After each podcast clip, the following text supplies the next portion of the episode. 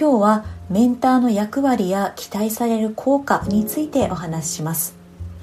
先週プレッシャーを克服する方法の一つとして他者に相談するという方法を紹介しました。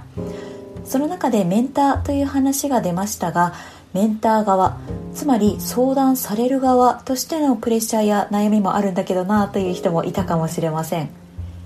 今日は先週と立場を変えてこのメンターについてその役割や期待される効果などをお話ししたいと思います。そもそもメンターとは仕事の指導役としてだけではなく精神面のサポートもする人です。人材育成ですとか離職率の低下の観点からメンター制度を導入する企業が増えています。私が勤めるグロービスでも所属チームを問わずメンターになったりメンターを依頼したりできる制度があります。メンターは上司ではないので直接仕事を振ることなどはありません。メンタリングの目的は対話を通じてメンティーの自発的な行動や成長を促すことです。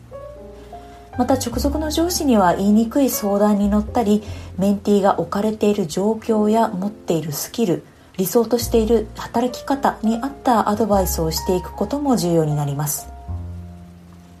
このメンタリングの目的を聞くとメンティー側のメリットが大きい感じがしますがメンターを引き受けることで得られるメリットもあります。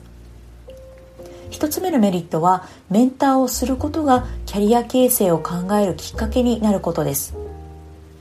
毎日忙しく働いていると長期的なキャリアについてじっくり考える余裕がないという人は多いと思います。しかしメンターとしてサポートするにあたっては近視眼的なアドバイスをするのではなくより大きな視点で対話をすることが求められます。その中で自分の今までの職歴やスキル成功体験失敗体験などを振り返ることも多くあります。メンティーのキャリアを考えると同時に自分は今キャリア人生の中のどの辺りのステージにいるのかこれからどんな方向に向かっていきたいのかについても考えるようになります。2つ目のメリットはメンター自身の成長に役立つことです。常にメンティーに見られているという意識を持つようになるので普段の振る舞いですとか仕事の取り組み方に対して自然と責任感を持つようになります。またメンティーの悩みや長期的なキャリアの相談を受ける中でそれに応えるために会社や業務キャリアについての深い理解が必要になってくるのでそれが学びの機会にもなります。加えて直接的なアドバイスだけではなくメンティーの自発的な成長を促すスキルや傾聴力なども必要になるのでメンタリングを通して育成スキルを磨いていくこともできます。このように通常の業務を通じてではなかなか得られないスキルをメンターという立場になることで得ることができる、まあ、こんな点もメンター制度の魅力の一つと言えます。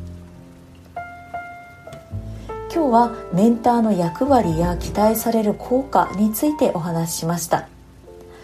メンターの役割は多岐にわたるのでなかなか難しくもあります。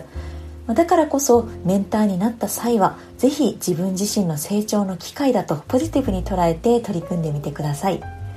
今日の話がメンターの皆さんのプレッシャーやお悩みの解消のヒントになったら嬉しいです。では今日はここまでとします。